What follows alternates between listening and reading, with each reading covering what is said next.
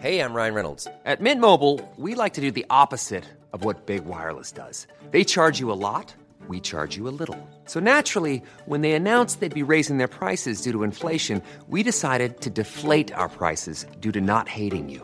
That's right. We're cutting the price of Mint Unlimited from $30 a month to just $15 a month. Give it a try at mintmobile.com slash switch. $45 upfront for three months plus taxes and fees. Promo rate for new customers for limited time. Unlimited more than 40 gigabytes per month. Slows. Full terms at mintmobile.com.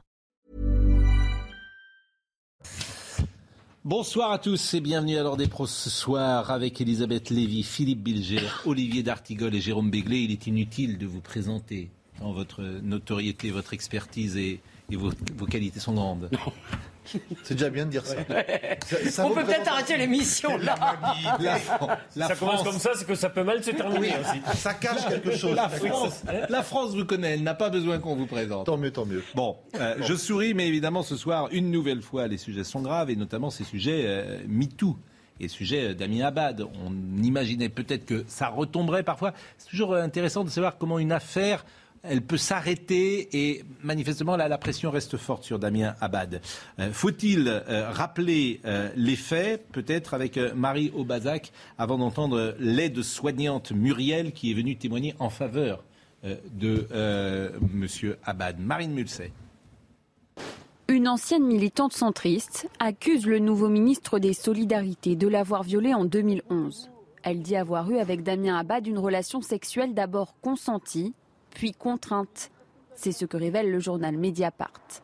Cette femme a déposé une première plainte en 2012, classée sans suite, car elle n'a pas répondu aux convocations de la police. Cinq ans plus tard, elle dépose une deuxième plainte, elle aussi classée sans suite, cette fois après une enquête préliminaire, faute d'infraction suffisamment caractérisée. Concernant ces faits, la justice a donc été saisie, l'affaire est terminée. Une deuxième femme, anonyme elle, accuse également Damien Abad de l'avoir violée en 2010. Elle dit avoir partagé avec lui une coupe de champagne et avoir été droguée. Elle raconte s'être réveillée avec lui dans une chambre d'hôtel en sous-vêtements, en état de choc et de dégoût profond. Cette femme n'a jamais porté plainte. C'est l'Observatoire des violences sexistes et sexuelles en politique qui a fait un signalement par mail le 20 mai dernier au parquet de Paris. Ce mail est en cours d'analyse, mais le parquet de Paris ne peut pas se saisir sur la base d'un témoignage anonyme. Pour qu'une enquête soit ouverte, il faudrait que cette femme souhaite déposer plainte. Pour l'instant, cette affaire n'est donc pas une affaire judiciaire. De son côté, Damien Abad conteste ces accusations. Voilà où nous en sommes ce soir. Je peux euh, aborder un propos polémique? J'allais dire, vous êtes là, Comme vous êtes là pour ça, mais Il y a donc une dame qui n'a pas porté plainte, mais une association qui s'est entremise de rendre ça public à sa place. Est-ce que c'est de bonne euh, politique? Est-ce que c'est normal? Est-ce que euh, si la dame a ch- choisi de ne pas en parler, de ne pas porter l'affaire en justice, quelqu'un doit, peut le faire à sa place j'imagine que c'est fréquent que des euh, je me associations tourne à la aident. fois derrière, de- vers quelqu'un qui incarnait la justice et derrière une femme. Voilà. Je ne sais pas ce que vous en Alors, pensez. C'est une question. Mais je pense que si l'association Jérôme a décidé, elle a eu l'accord de la femme, tout de même. Oui, parce que l'association aide, elle est là pour aider. On peut considérer Mais, cette mais femme je suis d'accord avec vous. euh, La question mérite d'être posée. assez Non, mais discutable, alors qu'elle n'a pas déposé plainte et qu'on peut penser que si elle n'a pas déposé plainte à l'époque, c'est que peut-être c'était moins net que ce qui vient d'être rapporté. Non mais je crois moi, pardon, Peut-être. peut-être. Peut- Euh, Là, vous, vous entrez sur un terrain, vous êtes sur un fil, parce que euh, précisément, euh, la révolution MeToo nous apprend qu'il est compliqué pour la femme de porter plainte et compliqué de prendre la parole quand elle a été violée. Non, non. Oui, mais Et là, vous semblez mais Pascal, remettre en cause déjà ce qui vient de se passer depuis Je 5 ans. vous ai répondu hier matin. Oui. Je veux dire, je n'ai jamais considéré que lorsqu'une femme était agressée, encore plus violée, euh, il lui était radicalement impossible de porter plainte sur le champ. Euh, bon, euh, je ne tire pas de conclusion décisive. Moi non plus, j'ai posé une question. Non, absolument. Alors moi, d'abord, euh, je voudrais rappeler simplement qu'une proportion euh, qui doit être au moins de 40% des gens incarcérés dans nos prisons le sont pour des crimes sexuels. Ça veut donc dire que la justice n'écarte pas systématiquement, comme on, comme on essaye de nous le faire croire, euh, ces choses. Je ne dis pas que c'est facile. Je vous dis, Pascal, c'est la seule solution. Je voudrais le dire à toutes les femmes. Si vous voulez, il ne peut pas y avoir de justice dans les médias. J'ajoute que cette association est tout de même assez politique parce que Elle l'est, elle l'est. elle a été C'est une association qui est euh, elle est- Dans elle- le Observatoire violence se- et sexiste en politique. On entendra tout à l'heure Madame Viau. Elle est proche de la France insoumise. Madame C'est- est proche de la France insoumise. Alors elle dit qu'elle a Madame Garnier avec elle qui est à LR, mais malgré tout, il y a une, assi- euh, une- elle est proche de Madame Obono. Il y a d'autres gens qui sont euh, plutôt de gauche, donc c'est une association assez politique. Mais quoi qu'il en soit, je ne dis pas que c'est simple. Je ne dis pas qu'on vit dans un monde merveilleux. Je dis simplement que des injustices peut-être ne seront pas réparées. Voilà, mais d'ailleurs la gauche a toujours dit qu'elle préférait laisser un criminel en liberté que euh, un, un coup- un coupable en liberté que de condamner un innocent. Je dis que la seule instance qui est habilitée à se prononcer sur ces choses-là, c'est la justice. La Oui, seule mais- instance- la seule On ne peut pas sortir justice. de là. Il ne peut pas y avoir d'injonction qui fasse qu'une personne victime doit témoigner à tout prix ou porter plainte parce qu'elle ne le peut parfois pas. Cette force, elle ne l'a pas. Et heureusement que le mouvement MeToo, qui est, est à l'origine de ce mouvement, il y a le mouvement féministe, il y a les associations, il y a du militantisme, a permis d'être en soutien Alors restons de sur ces femmes-là. Abad. En sur soutien le de cas, ces femmes-là. Sur le cas Abad, je voudrais qu'on écoute euh, la jeune femme que vous allez entendre. La femme que vous allez entendre s'appelle Muriel. Elle est euh, aide-soignante. C'est l'ancienne aide-soignante de Monsieur Abad. Et elle a pris la parole euh, aujourd'hui pour dire ce n'est pas possible. Euh, il est dans l'incapacité physique de faire ce qu'on lui reproche. Voilà ce que euh, dit euh, cette dame. Il est dans l'incapacité de, de mettre une chemise, encore moins de la boutonner. Il n'est, pas possible non plus de pouvoir euh, mettre des chaussettes, accrocher une ceinture, fermer une, une braguette, faire des lacets. tout ça, ça lui est complètement impossible. Quand j'ai entendu euh, les accusations euh, portées euh, sur Damien, de la façon dont je me suis occupée de lui pendant pas mal d'années, j'ai pas compris. Après, loin, loin, loin de moi de remettre en cause les témoignages des jeunes femmes, mais quand on, on explique euh, qu'une jeune femme a, bu une coupe de champagne au restaurant et qu'après elle s'est réveillée dans son lit, je me dis que c'est ubuesque dans la mesure où je vois pas comment Damien Abad aurait pu la porter. Euh, après, euh, je sais bien qu'on peut faire plein de choses quand on, je sais pas, mais mais c'était pas concevable de la façon dont je le connais. Bon, je vais euh, livrer un secret que je fais rarement, c'est livrer les commentaires que vous faisiez pendant que cette dame parlait. Vous jouez les vierges effarouches et vous dites je veux pas entendre ça. On c'est est à la limite de quelque chose là. Mais- C'est d'ailleurs peut-être fran- la limite attendez, termine, je termine juste. C'est-à-dire qu'à partir du moment où le débat est public, à partir du moment où il est accusé, Monsieur Abad, je comprends que ceux ou celles, en l'occurrence, qui ont envie de le défendre, bah, utilisent des arguments qui vous gênent peut-être et qui froissent vos oreilles, mais que vous devez entendre. Mais Et vous, vous dites c'est indécent, c'est du déballage. Non, non, vous non, êtes, non, je vous êtes extraordinaire. dit Oui, Elisabeth le tout à l'heure.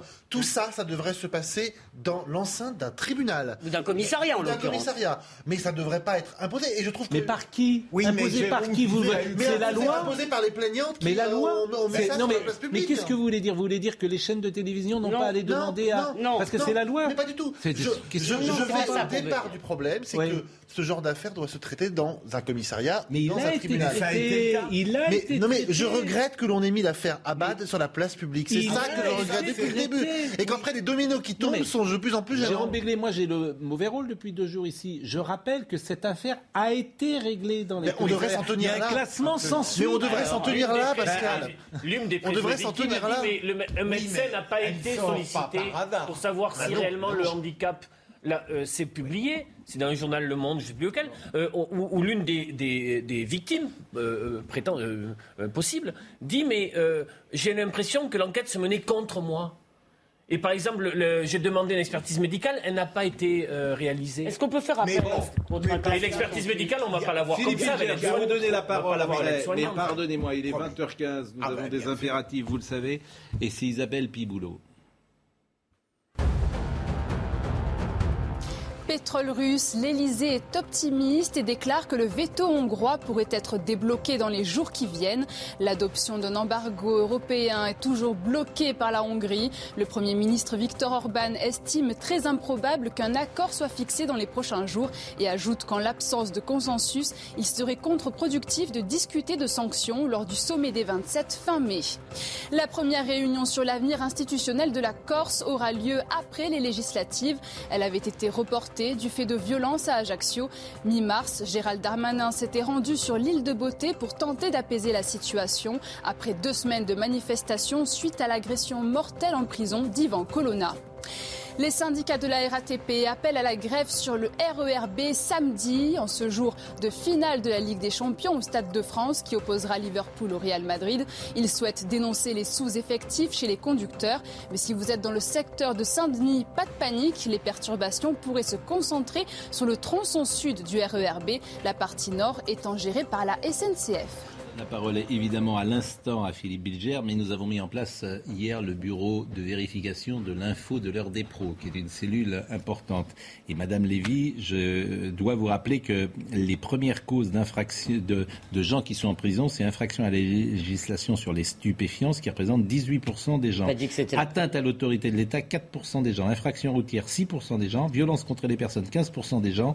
Et viol et agression sexuelle, ça représente 10% simplement Ah, des euh, euh, prisonniers. Et ça, c'est la direction de l'administration pénitentiaire statistique trimestrielle de la population prise en charge en janvier. Ça, c'est janvier 2020. Alors, j'ai lu Et une mauvaise statistique. 74% des plaintes pour violences sexuelles sont classées sans suite. Mais Alors, Philippe que vouliez-vous dire? Euh, Moi, le, le débat se place à un double niveau, Pascal. Il y a le, le côté judiciaire qui me semble réglé. Il y a eu un classement sans suite et euh, la justice, d'une certaine manière, Hmm. le parquet a tranché. Mais en revanche, j'ai entendu Laurence Rossignol, je crois, ou j'ai lu quelque chose d'elle. Qui est députée ou disait sénatrice autre- du Qui PS. disait autre chose. Sénatrice qui PS. disait, même s'il n'y a rien eu de judiciaire, il n'est pas décent qu'il reste au gouvernement. Oui, bah, Oui, mais alors ça, ça devient très dangereux. Sûr. Horrible. Parce que euh, n'importe. D'accord. A priori, on voit pas pourquoi une femme. vous partez oui, mais a priori, on voit pas pourquoi une femme, tout à coup, mettrait en cause de manière mensongère un ministre. Ah ben, je vais vous le dire, moi. Je vais vous le Allez. dire. Une, pas forcément un ministre, une femme. Ça peut arriver qu'elle mette en cause. Ça peut, plusieurs choses peuvent arriver. La première, c'est que vous ayez une relation consentie, mal consentie peut-être, et regrettée. Et que donc vous reconstruisiez sincèrement dans votre tête ce qui s'est passé. Ça, ça peut arriver. C'est vrai. La deuxième chose, ça peut être une vengeance, une femme quittée ou trompée ou, mal, ou, ou qui n'est pas satisfaite de Oui, sa mais relation. Elisabeth, vous savez bien qu'on Mais ne parle pas de, cas comme ça. On parle de cas de femmes violées qui racontent des viols et pardonnez-moi de le Et vous dire ne comme savez pas si elles ont Non, été mais je ne violées. parle pas de, de- de- En général, c'est les femmes qui témoignent dans les affaires publiques, qui ont, en ce moment, qui euh, poursuivent des personnalités publiques, ce dont euh, elles n'ont pas d'intérêt. Il a pas ces femmes-là. Elles n'ont pas d'intérêt, ces femmes-là, à raconter ce qu'elles racontent. C'est ça que je veux vous dire. Elles n'ont pas d'intérêt. Au contraire, ça met leur vie en difficulté, leur vie personnelle. Elles témoignent souvent, souvent. elles ne le racontent Bon. pas. Non mais écoutez, pardonnez-moi. Alors, non mais s'il vous Pardon, plaît. D'accord. Ah, ah, avançons parce qu'avec Muriel, je voulais vous faire écouter le deuxième passage. Pourquoi cette jeune femme qui s'appelle Muriel, cette femme qui s'appelle Muriel, qui est ancienne aide-soignante de M. Abad, pourquoi a-t-elle pris la parole? Précisément parce qu'elle voulait le défendre contre Oui, l'acharnement médiatique. Écoutez. C'est pas possible que tout le monde lui tombe dessus comme ça. On, veut bien euh, écouter euh, le témoignage des jeunes femmes et, les croire, et en même, mais en parallèle, on ne veut pas le croire lui. Euh, après, c'est une une question de justice. C'est pas à nous de juger. C'est-à-dire, moi, je me permettrai pas de juger Damien et encore moins les jeunes femmes. Mais euh, il faut être correct dans le sens où il faut pas dire tout et n'importe quoi. On parle quand même d'une personne handicapée euh, qui ne peut pas faire tout ce qu'il peut, tout ce qu'il a envie de faire. Donc, euh, quand j'ai vu que personne ne prenait sa défense, il y a sur d'autres chaînes concurrentes, dans d'autres émissions, il y a des choses qui m'ont fait sortir de mes gonds. Et du coup, j'ai envoyé des, messages en, disant qu'il faut faire at- attention à, ce que l'on peut dire sans, sans connaître de près euh, la personne. Et ben, du coup, voilà, ça s'est. Médiatiquement, ça s'est emballé et c'était pas vraiment ce que je voulais à la base. Moi, ce que je voulais, c'était juste rétablir un peu la vérité sur ce qu'était Damien au quotidien. Après, c'est pas à moi de vous dire s'il est capable de violer ou pas, je ne sais pas. Alors, je voudrais qu'on écoute maintenant Mathilde Viau, qui euh, est la cofondatrice de cet observatoire violence et euh, sexiste en politique. Écoutez Madame Viau, et après, on va dévier sur un autre thème. Est-ce que le gouvernement était au courant? Est-ce qu'Emmanuel Macron, est-ce que euh, Elisabeth Borne était au courant de la situation de M. Abad? Et pourquoi l'ont-ils choisi s'ils étaient au courant? Parce que cette polémique monte également dans l'opinion. Mathilde Viau, tout d'abord. Le précédent mandat de Macron a commencé avec une mise en cause de euh, François Bayrou pour euh, emploi fictif. Il a démissionné. Il n'y avait pas de mise en examen, il n'y avait pas de, de fait supplémentaire de la justice. Euh, François de Rugy, il a été mis en cause pour quatre homards, il a démissionné. Ça veut dire qu'en réalité, euh, des accusations de viol sont moins graves que quatre homards. Bon, la, la- la différence, et je le répète, et là encore, je le répète tous les soirs, j'ai le mauvais rôle là-dedans, parce qu'on peut croire que je défends M. Abad. La justice a classé sans suite. Absolument. Donc, Madame Viau, ce qu'elle dit, euh, je veux dire, c'est intellectuellement contestable, puisque la justice a pardon, classé. C'est malhonnête de dire ça. C'est Est-ce intellectuellement qu'on peut malhonnête. faire appel contre un classement sans suite, Philippe? Ah, non, pas, Non, on mais peut pas faire appel, a- mais. Ah bah, euh, le- a- Vous savez, il y a beaucoup de décisions judiciaires, on peut faire appel. On Non, en mais c'est pas- hier, mais le classement sans suite pas la procédure. Voilà. S'il y a une nouvelle information, un, nouvel, un dé- nouveau dépôt de plainte, comme cela semble Xavier être le cas, Bertrand. Xavier Bertrand, parce que ça, on, on- on dévie sur autre chose, c'est est-ce que euh, le président de la République et Elisabeth Borne savaient? Parce que s'ils savaient qu'il y avait un souci, effectivement, c'est Et si étrange. c'est- si c'est classé sans suite. Mais oui, moi, je j'arrive pas à comprendre Ils se disent c'est classé sans suite, l'affaire est purgée, on repart de la zéro. question. Pardon de dire Sinon, la justice ne sert à rien. Mais sinon, ça Et sert à rien, évidemment. qu'il ne savait pas. Il, il n'y a pas de raison qu'Elisabeth Borne dise hier ou avant-hier qu'elle Bah, n'était il y a pas- eu un échange, j'imagine, avec Oui. Damien Abad dans ces cas-là, et euh, Damien Après. Abad peut dire euh, attention, en ce moment, euh, euh, j'ai une affaire qui revient, on va me chercher, ça peut empoisonner le début du gou- gouvernement. Peut-être est-il plus sage de différer mon entrée dans le gouvernement, par exemple. Bon, écoutez en tout cas ce que disait euh, Xavier Bertrand. Bien sûr que non. Allons, qui peut imaginer un seul instant que le président de la République, M. Macron, que la Première ministre, Mme Borne, ne savait pas? Vous savez, quand elle l'a êtes... dit, elle a dit qu'elle ne savait pas. Allons. Elle a menti sur un sujet aussi grave et, et- et important? Elle aurait Ah, menti? je pense qu'il est important aujourd'hui de, de bien poser la question sur ce qui s'est passé quand vous êtes nommé ministre aujourd'hui. Vous avez à la fois une forme d'enquête qui est menée auprès de la haute autorité pour la transparence de la vie financière, de la vie politique, pardon. Le deuxième sujet, c'est que vous avez également les impôts qui sont sollicités pour savoir s'il n'y a pas de problème dans le dossier fiscal. Et la justice est aussi interrogée pour savoir s'il y a pu y avoir, ou, autre, à un moment ou un autre, euh, des plaintes, qu'elles soient classées ou qu'elles ne soient pas classées. Et puis moi, je, connais Damien Abad. Il, il en a forcément euh, parlé de ce sujet, parce que la question qui est posée, c'est est-ce qu'il y a quoi que ce soit qui peut à un moment donné venir perturber la vie gouvernementale Il est évident que M. Macron, Mme Borne ont fait ce choix en pleine connaissance de cause. Donc, La question n'est pas juridique, elle est politique. Est-ce que l'exécutif était informé euh, de, de ces affaires-là? Moi, pas, je- pas de la, pas de la réponse judiciaire. Pour, pour Et Damien il semblerait Abad, que je oui. ne le crois pas. Alors qu'Olivia Grégoire dit hier sur son premier point, point presse, il n'était pas au courant. Sous prétexte qu'il y aurait des rumeurs sur quelqu'un, on devrait dire on ne fait pas entrer au gouvernement. Non, mais c'est plus- pas dis ça. Non, mais Bah, Jérôme, c'est plus qu'une rumeur. On aurait pu concevoir que le président ou, ou Elisabeth Borne était au courant d'un classement sans suite. Mais s'ils étaient au courant d'un classement sans suite, ils se sont dit l'affaire est purgée. Mais je suis d'accord. Il est sorti de ces embarras-là. Ouais. Euh, on, on, on en fait ce qu'on veut. on Et pour prendre l'exemple des homards, euh, un François d'origine n'aurait jamais dû démissionner pour cette affaire de homards. C'est ça qu'il faut répondre. Mais pour aller, juste pour aller dans, dans votre sens, Pascal. un Il peu- aime pas ça. Non, non, mais pour aller dans votre sens, si vous voulez, moi je conçois bien, Oui. si vous voulez, Tocqueville, vous savez, dit que plus les inégalités se réduisent, plus elles deviennent insupportables.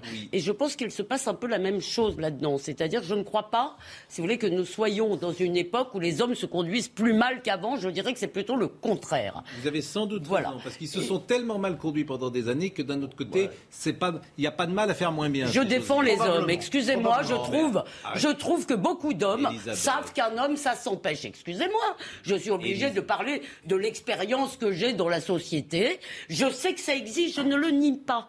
Je vous dis juste, je pense quand même que nous vivons dans des sociétés où beaucoup d'hommes, si vous voulez, ont compris qu'une femme n'était pas un objet à leur disposition. Mais je crois qu'il faut répéter une chose. Il y arrive que ces affaires ne puissent être tranchées. Or, si elles ne sont pas tranchées, s'il n'y a pas de preuves, Hmm. J'ai compris. eh bien, c'est. euh, Mais oui, mais euh, vous dites toujours la même chose. Bah euh, oui, mais bien c'est toujours les mêmes affaires. Ah oui, bon, bah alors, euh, on va marquer une pause. Et après, on parlera de Luc Besson.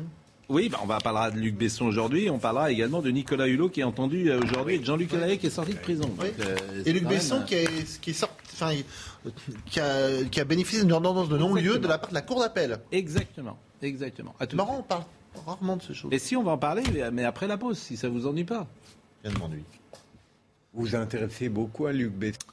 On va terminer évidemment sur l'affaire Abad parce que là où elle est déplacée, c'est que Madame Borne a dit qu'elle n'était pas au courant de la plainte qui visait Damien Abad. Et si elle n'a pas dit la vérité ou si je le dis dans des termes différents, elle a menti, alors qu'elle est à peine Premier ministre et qu'elle a dit au JDD je ne mentirai pas aux Français, si vous avez la preuve qu'elle savait, ça part mal. Ça commence sur des chapeaux. Ça part mal, parce que si tu commences par un mensonge comme ça, c'est dehors, en fait. C'est ça la vérité. Ah oui c'est dehors. Si tu apprends qu'elle savait et qu'elle a dit qu'elle ne savait pas, alors qu'elle est Premier ministre ou Première ministre depuis euh, 24 heures, je, je- je pense que ça va être compliqué. Isabelle Piboulot. Perquisition au siège français de McKinsey sur les Champs-Élysées. Le parquet national financier a ouvert une enquête préliminaire le 31 mars sur le cabinet de conseil américain pour blanchiment aggravé de fraude fiscale. Les entités françaises de McKinsey sont accusées d'avoir mis en place un montage fiscal leur permettant de ne verser aucun impôt sur les sociétés entre 2011 et 2020. Burkini, un, recours du préfet examiné demain. Le préfet de l'Isère a saisi le tribunal administratif de Grenoble du en référé laïcité suite à l'adoption par la municipalité d'une disposition autorisant le burkini dans les piscines municipales. Le texte ouvre aussi la porte à la baignade seins nus. Adopté le 16 mai à une courte majorité, il doit entrer en vigueur le 1er juin. En Ukraine, le métro à Kharkiv reprend enfin près de trois mois d'interruption en raison de la guerre. Le métro de la deuxième ville du pays a longtemps servi d'abri contre les bombes pour les habitants. Les autorités leur ont proposé d'être relogés temporairement.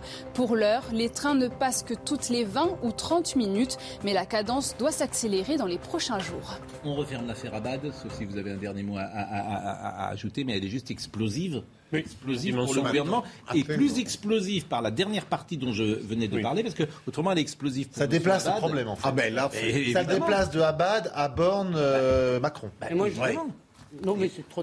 Et il faut Évidemment. rappeler que Bon. Emmanuel Macron était en, en manque de, de grandes figures LR arrivant euh, vers son nouveau gouvernement et que la prise à Bab était pour lui euh, importante. Nicolas Hulot à présent, parce que Nicolas Hulot, euh, aujourd'hui, euh, il a été entendu en audition libre par les enquêteurs de la brigade de protection des mineurs à Paris sur des soupçons de viol et d'agression sexuelle. Euh, écoutons ce que nous dit Marie euh, Aubazac sur cette journée. euh, aujourd- sur cette journée.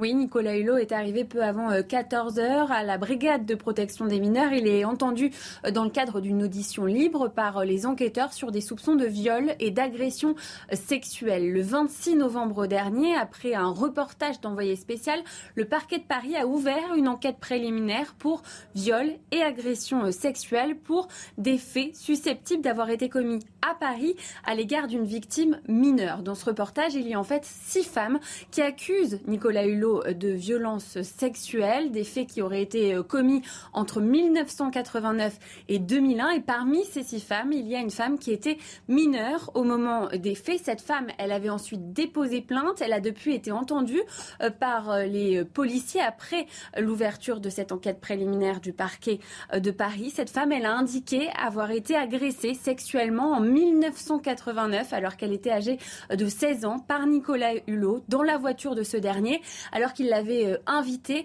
à participer à une émission euh, qu'il animait à Paris.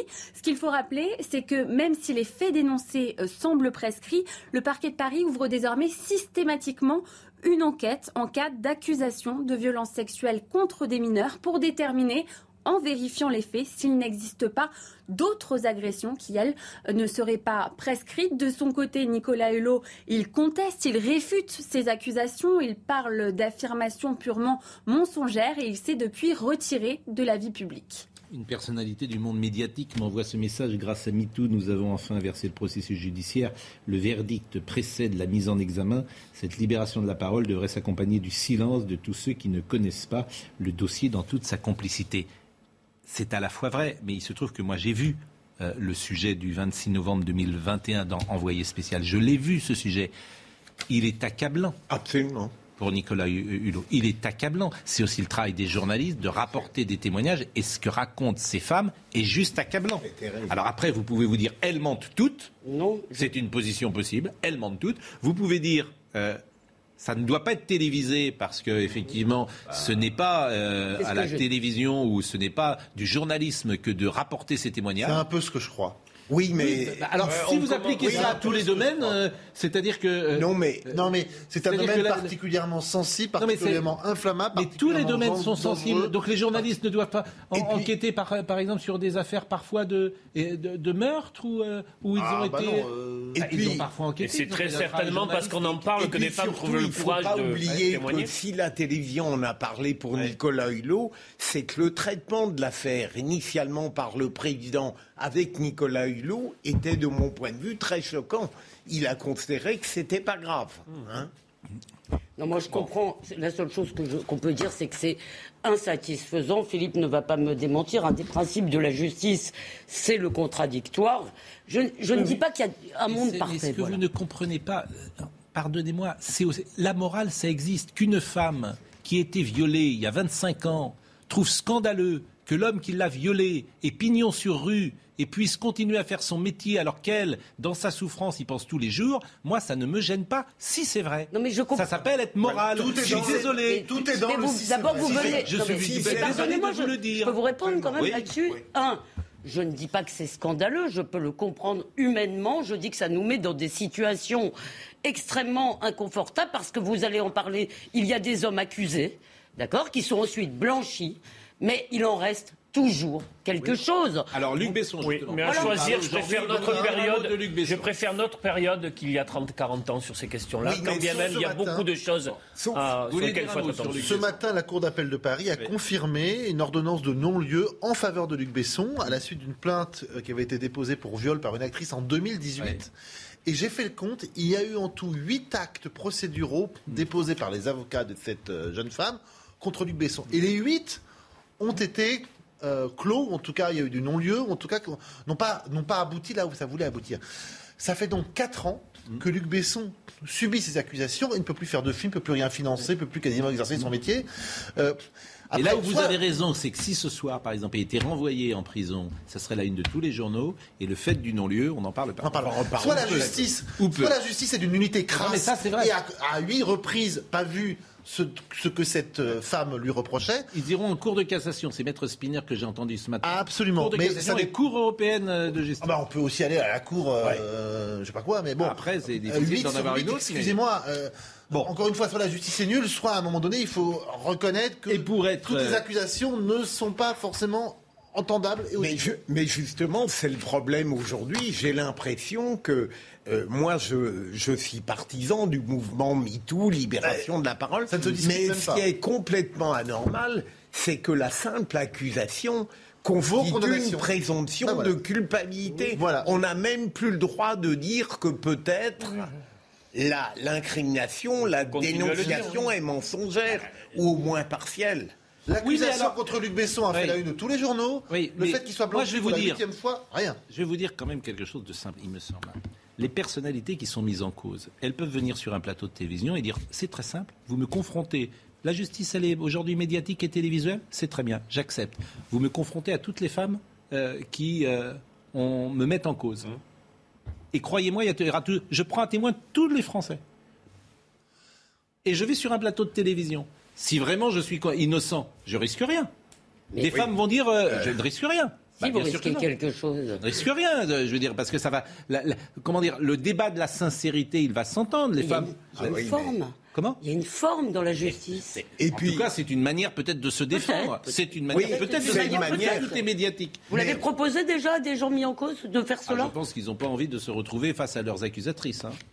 Mais ça dépend ceux, ceux auxquels je pense, euh, ils n'ont pas envie de se retrouver parce que je. Bon, enfin, je, je pense, je- vous avez raison d'ailleurs, je, je- n'aurais pas posé la question. Donc par définition, je ne Non, peux mais pas avoir de possible, réponse. vous avez sans doute raison. Bon, et en pour général, terminer sur ce long sujet, aujourd'hui, sachez que Jean-Luc Lamet, bah, Jean-Luc Lahaye, vraiment, c'est la 69 ans, a obtenu ce mardi sa libération sous contrôle judiciaire. Il est soupçonné d'avoir imposé des relations sous emprise à des jeunes femmes alors adolescentes. Il clame son innocence et euh, il est donc, euh, elles avaient entre 15 et 18 ans à l'époque. Et il était euh, depuis euh, de nombreux mois, je pense, Mois de euh, novembre. en, en prison. Alors, c'est une, c'est vrai qu'il y a multiplication euh, ces 24 heures. C'est assez étonnant combien le nombre d'affaires qui sont sorties qui traitent de euh, ou de viol ou euh, celle qu'on va voir à l'instant avec euh, ce euh, grand patron euh, des assurances. Affaire saisissante. Affaire sidérante, saisissante, sordide, Glaçante. sordide, glaçante. Vous avez parfaitement raison. Je vous propose de voir euh, le sujet euh, qui concerne Monsieur Boutier. Tout commence au mois de mars dernier lorsqu'une jeune femme âgée de 22 ans se présente aux policiers. Dans un commissariat parisien, elle explique avoir été la captive pendant cinq années d'un homme richissime qui l'a violée. L'homme mis en cause est Jacques Boutier, 75 ans, l'une des plus grandes fortunes de France et patron du groupe Assu 2000. Selon les propos de la jeune femme, devenant trop âgée pour lui, Jacques Boutier l'a forcé à se trouver une remplaçante. Une adolescente de 14 ans prend alors sa place dans l'appartement et se retrouve dans un lit avec le septuagénaire. Une scène que filme la plaignante avant de confier la vidéo aux policiers. Mais au courant de l'existence de ce film, le PDG est soupçonné d'avoir voulu s'en emparer en organisant l'enlèvement de la jeune femme. Pour cette opération, il aurait sollicité sa femme, deux employés de son entreprise, une proche de la plaignante et un ancien gendarme membre du GIGN. Tous ont été mis en examen et incarcérés samedi. Au total, au moins sept jeunes femmes mineures ou majeures se seraient succédées dans l'appartement de Jacques Boutier. Guillaume Chies ce matin, puisque c'est RTL et le journaliste Guillaume Chies qui ont euh, sorti cette information. Écoutez-le. C'est souvent les mêmes profils de jeunes filles un peu en déshérence, des jeunes filles euh, à la rue, sans papier, en rupture avec leur famille, avec, leur avec la société. Et c'est pour ça, en fait, qu'il arrivait à, à trouver ces jeunes filles-là. Il y en a certaines qui ont été euh, recueillies, par exemple, dans, dans, dans des squats, vous voyez, des, des, des des jeunes filles vraiment en coupure avec la société, donc pas forcément avec euh, des liens parentaux forts. Jeunes femmes hein, qui se sont succédées dans cet appartement. C'est absolument sidérant. Ah, mais c'est incroyable. Incroyable. Euh, le hasard fait, bon, le- la comparaison est grotesque de ma part. J'ai terminé hier le roman de Douglas Candy. C'est exactement cette histoire à la fin. Et je ne pensais pas que c'était possible. Et avec cette affaire Boutier, c'est exactement Alors, ce qui se passe. Si on veut être cohérent, On l'a évoqué avec. Il est euh, pré- oui, Je ne crois pas un seul instant à son innocence, mais il est quand même il est présumé. présumé innocent. Non, mais sans y- même si on n'y croit pas, on est obligé de le dire, Pascal. Croyons, non mais. Si on croit dans la justice. partir ces choses-là sont où on bien n'arrête pas de dire matin, Oui. midi et soir, on a raison. Que tant que vous êtes mis en examen, vous êtes présumé innocent. Il est mis en examen et c'est tout. Oui, mais. Mais je ne crois pas une seule seconde à Oui, son mais innocence. faut Mais ça. néanmoins. Mais euh, c'est ce qu'a dit euh, Philippe hier. À chaque fois que vous avez mis, quelqu'un en examen, c'est que vous pensiez Non. au fond qu'il était. euh, Non, c'était. euh, c'est- Georges Fenech. Qui a dit ça. Georges Fenech a dit hier la mise en examen, c'est lorsqu'il y a euh, Il parlait de la présomption d'innocence. indices, des indices concordants, etc. Il a dit à chaque fois que j'ai mis en examen quelqu'un, c'est qu'au fond, j'imaginais qu'il avait une responsabilité dans l'affaire que je traitais. Je n'ai jamais imaginé qu'il soit innocent. Ah oui, ça, on- lorsqu'on met en examen, on n'imagine pas qu'il est innocent, ça c'est clair. Mais là, il s'agit de savoir aussi si la présomption d'innocence, elle, doit être respectée par qui Moi, je crois que c'est les magistrats profondément qui doivent la respecter dans le cadre de la procédure. Elle n'est pas destinée à... Au public? Oui. Euh, je veux dire, le, magistrat doit accepter que lorsqu'il met en examen, eh bien, il peut peut-être avoir affaire à quelqu'un qui bénéficiera d'un non-lieu à la suite. Et la présomption dit. Vous parlez d'or. Je le crois. Il doit instruire à charge et à décharge, normalement. Bon, en tout cas, cette affaire est absolument euh, sordide, bien évidemment. C'est intéressant ce que disait Guillaume Chies sur le profil de ces jeunes femmes. Ouais. Et on Ah voit ouais. les Ouais. mécanismes d'emprise. On se dit comment cette jeune femme a-t-elle pu rester Parce qu'elle a le sentiment, et c'est un criminologue et un psy qui expliquait ça également, elles ont le sentiment, ces jeunes femmes, qu'elles ont été sauvées par cet homme, parfois. Parce que cet homme aussi fait sans doute un lavage de cerveau où il leur explique que grâce à lui, il leur a permis de les Donc, il y sortir. a une forme de reconnaissance. Une forme bah, de. après, c'est, ça Ah, ce on qu'on appelle l'emprise, c'est des mécanismes d'emprise, de, de, manipulation, de perversité, évidemment. Il y a une autre question qui est quand même celle des entourages. Je ne suis bien con- convaincu, Pascal, que si vous aviez vu autour de vous des comportements inappropriés, comme on dit, vous auriez dit quelque chose.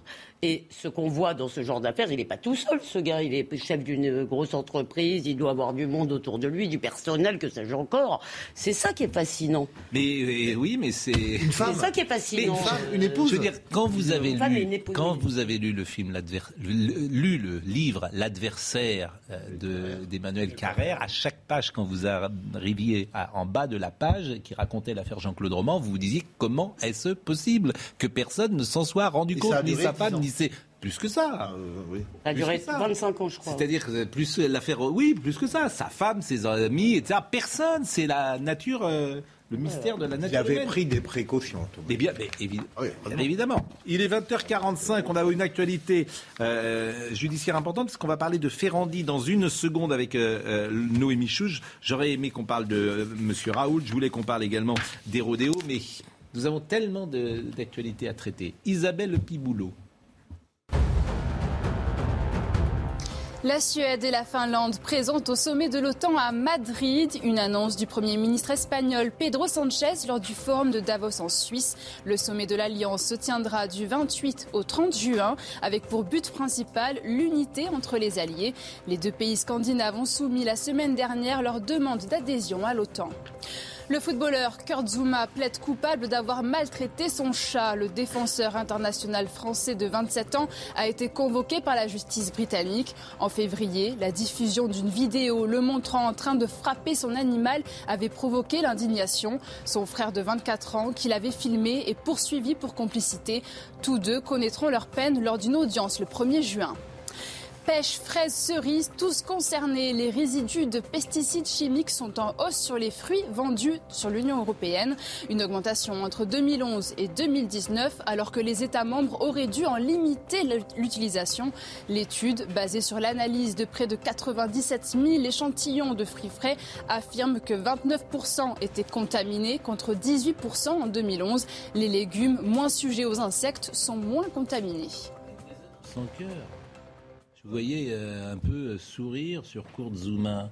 Non, mais je trouve ça tellement bête. Enfin, C'est bien qu'il soit poursuivi, on Ah ne bah, maltraite bien pas sûr, un mais chat. bien sûr que Oui, c'est bien. mais bon. On maltraite un chat. C'est filmé par son frère et ils ont tous les deux le, ils mettent ça sur les réseaux sociaux. C'est quand même la définition absolue du conte de la bêtise. Oui, Pardon, je je- Pas seulement de la bêtise. faire- euh, et beaucoup, de l'impunité. pédo- beaucoup de pédopsychiatres vous disent que euh, c'est un signe compliqué chez les enfants, les très jeunes, quand ils commencent à maltraiter les animaux. Enfin, il a 24 ans et Non, mais oui, là, 25 je ans. te dis par ailleurs, c'est pas seulement. je te dis, non, je vais très je bon vais, dans votre J'ai pas sens. fini ses saisi. premiers apprentissages. J'ai pas saisi la, la, la Je vais dans votre votre sens. Les pédopsychiatres disent que quand on maltraite un animal, ça dénote des tendances souvent euh, psychopathes. Voilà, c'est ça que je voulais vous dire. Donc Oui, effectivement, ça- c'est ah, pas rien. Si vous me permettez, t'as pas besoin d'être pédopsychiatre pour ça. Si, si tu Vous vois effectivement un enfant maltraiter un animal, tu dis euh, ce garçon me paraît euh, Oui, c'est vrai. étrange. Ça commence Oui, mal. plus qu'étrange, oui, mais. Il a besoin C'est rafraîchissant les deux derniers sujets là. C'est Ah bon. Euh, la Cour d'appel de Paris, Noémie Schutz est avec nous. Noémie, je vais lui demander de faire très court parce qu'on est en retard. La Cour d'appel de Paris a annoncé ce mardi avoir rejeté la demande d'aménagement de peine formulée par Alain Ferrandi. Condamné à la perpétuité en 2003 pour sa participation à l'assassinat du préfet Erignac. On imaginait qu'il sorte dans la journée, qu'il aille travailler et qu'il dorme euh, dans la euh, prison. Euh, on écoute peut-être d'abord Françoise Davido, qui est l'avocate de M. Ferrandi, et après, Noémie Schulz, vous me dites ce que vous en pensez, si j'ose dire. Je suis assez scandalisée parce que tout le dossier personnel euh, euh, est même reconnu par la Cour comme, répondant aux attentes. Euh, Tout le parcours pénitentiaire est tout à fait élogieux et, acté comme tel, ainsi que son projet de réinsertion, ce qui est quand même l'objet de, l'audience en question. Et comme précisément sur ces aspects-là, il n'y a rien à redire, on va chercher maintenant les émeutes qui ont suivi l'assassinat d'Ivan Colonna. Donc en fait, c'est une, décision qui est assez perverse pernicieuse, euh, puisqu'elle annonce euh, une perpétuité réelle, puisque s'il doit être responsable de tous les événements euh, qui se passent en Corse de, de- son lieu de détention, euh, ça pose problème. Donc perpétuité réelle, et euh, désormais on hésite entre euh, une défense ou une raison funèbre. Bon, décryptage avec euh, Noémie Schulz de cette décision qui est une surprise. On imaginait, euh, puisque M. Ferrandi avait été transféré euh, en Corse, qu'il puisse y avoir un aménagement de peine, Noémie Schulz. Bonsoir. Oui, surtout que le tribunal d'application des peines terroristes avait, euh, il y a quelques semaines, autorisé cet aménagement de peine. Le parquet antiterroriste avait fait appel et donc on attendait la décision de, la Cour d'appel euh, de Paris. C'est la troisième fois que la Cour d'appel de Paris euh, refuse. La nouveauté et ce qui suscite la colère de Maître Davido qu'on vient d'entendre, ce sont les arguments, la motivation de cette décision que, j'ai pu consulter. Rien dans le parcours carcéral d'Alain Ferrandi ou dans son projet de réinsertion ne pose vraiment problème. D'ailleurs, euh, la maison centrale de Poissy avait donné un avis favorable. Le service d'insertion et de probation euh, avait donné un avis favorable. Non, ce que la Cour d'appel a, retenu, c'est la situation en Corse et notamment les émeutes qui ont eu lieu après la mort d'Ivan Colonna. On rappelle qu'il a été euh, tué par un codétenu dans sa prison. Les magistrats de la Cour d'appel écrivent notamment que ces, émeutes, ces événements révèlent l'intensification et le durcissement du courant nationaliste justifiant des actions violentes pour arriver à ses fins. La libération conditionnelle d'Alain Ferrandier est donc par conséquent susceptible d'entraîner un trouble grave à l'ordre public. Son avocate euh, s'étouffe en disant il n'est absolument pas responsable de, ces émeutes, il n'en est pas euh, comptable et elle s'inquiète d'une décision qu'elle qualifie de, politique euh, et qui, laisse assez peu de- d'espoir à Alain Ferrandi de pouvoir un jour bénéficier d'un aménagement de peine. Eh bien, merci. Trouble à l'ordre public, si M. Ferrandi. Oui, là, là, je trouve que la motivation de la Cour d'appel est assez discutable. Euh, il faudrait la lire, il faudrait lire l'arrêt absolument. On ne peut pas faire euh, reposer une décision de rejet en invoquant un climat dont en effet il n'est pas responsable. Moi, le seul critère qui aurait dû mobiliser la Cour d'appel, c'est de dire s'il est, euh, s'il bénéficie de cette mensuétude, est-ce qu'il risque de commettre d'autres choses? Un point, c'est tout. On va terminer. euh, Il y a deux, deux petits sujets très rapides que je voulais vous montrer. Est-ce que vous connaissez Lola Kivoro Kivoron Lola Kivoron, qui est une réalisatrice qui présente son premier film Rodéo au Festival de Cannes. C'est formidable d'ailleurs, parce qu'elle fait l'apologie du rodéo. Euh, c'est-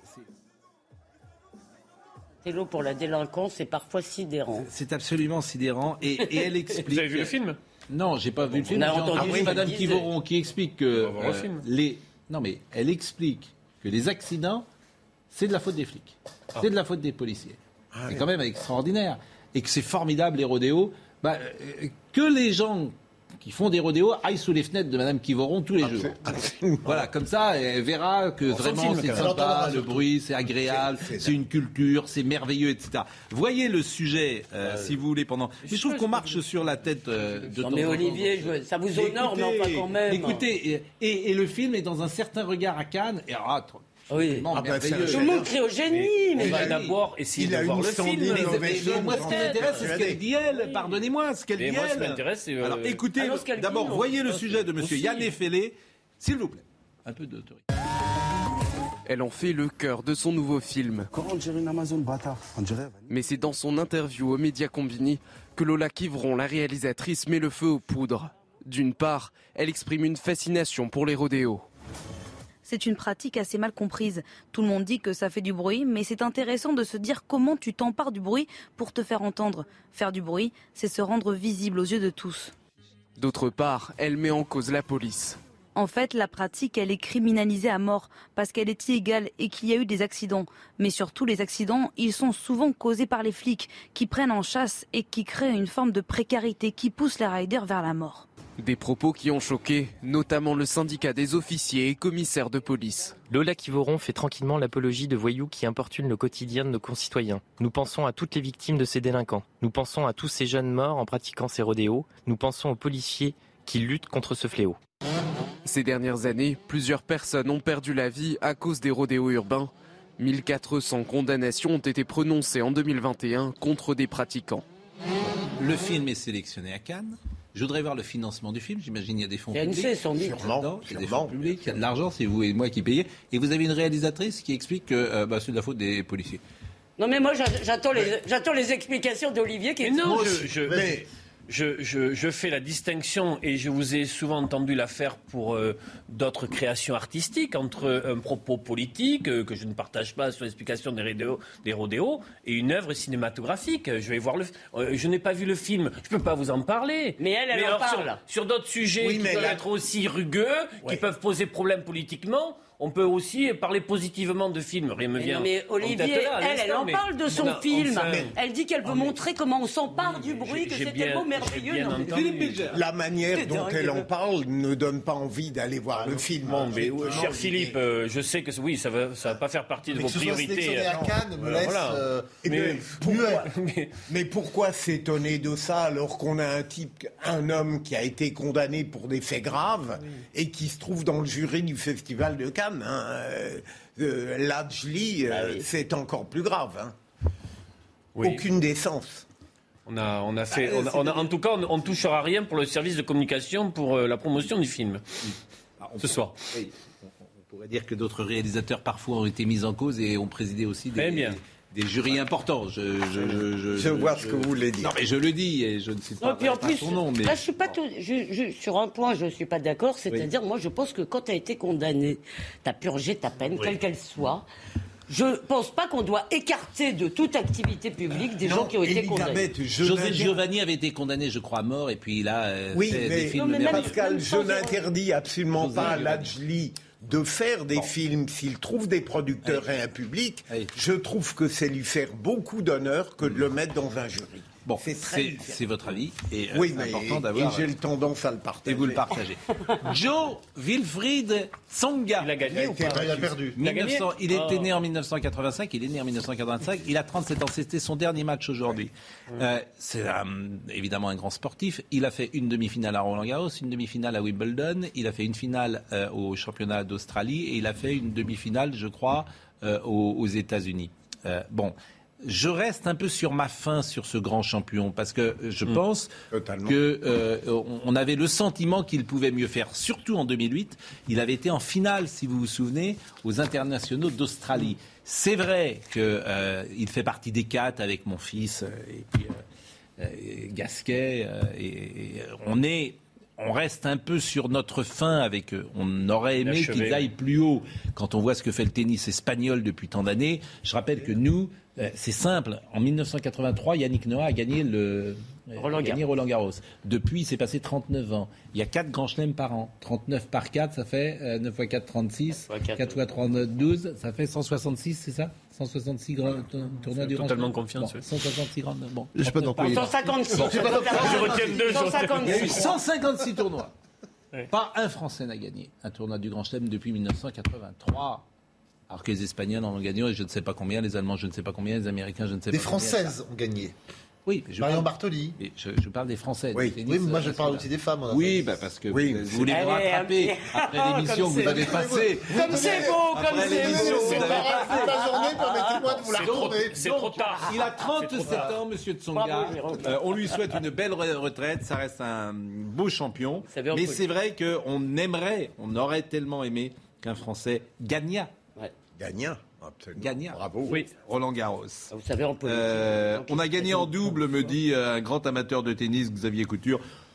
J'ai rien contre le double, mais bon, Là, je pense que vous personne. euh, Rendez l'antenne, parce que voilà. là, vous enfoncez. Non, mais les- c'est pas, c'est pas mal le double, mais Oui, c'est pas la même chose. C'est pas, c'est pas euh, au cœur du tennis comme un- une victoire en Heureusement qu'il n'a simple. pas dit ouais c'est pas mal le tennis des femmes mais bon.